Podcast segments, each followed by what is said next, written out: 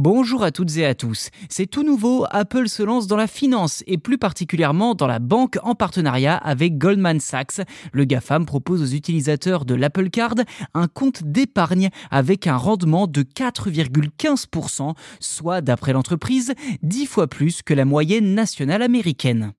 Lancée en 2019 aux États-Unis, l'Apple Card est une carte de crédit comme les autres, à ceci près que le suivi des dépenses via l'application Wallet est un peu différent puisqu'il offre un système de remise de cashback.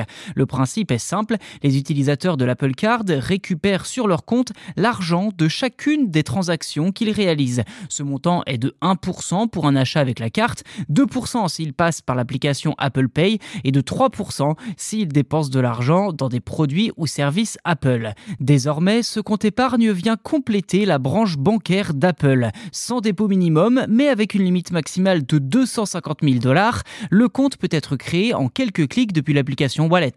Les récompenses gagnées via le cashback seront ainsi directement créditées sur ce compte épargne. Dès lors, pourquoi ce service bancaire d'Apple n'est toujours pas arrivé en France? Eh bien parce que les services financiers sont très régulés et le GAFAM se serait également heurté à des problèmes techniques et d'ingénierie, notamment pour calculer les intérêts, mais aussi pour des systèmes de vérification avant d'allouer des crédits, des récompenses, etc. Autant de fonctionnalités qui sont pour l'instant confiées aux partenaires bancaires d'Apple comme Goldman Sachs et que l'entreprise souhaite internaliser dans un futur proche. À n'en pas douter, la branche banque d'Apple devrait prendre de plus en plus de place à l'avenir.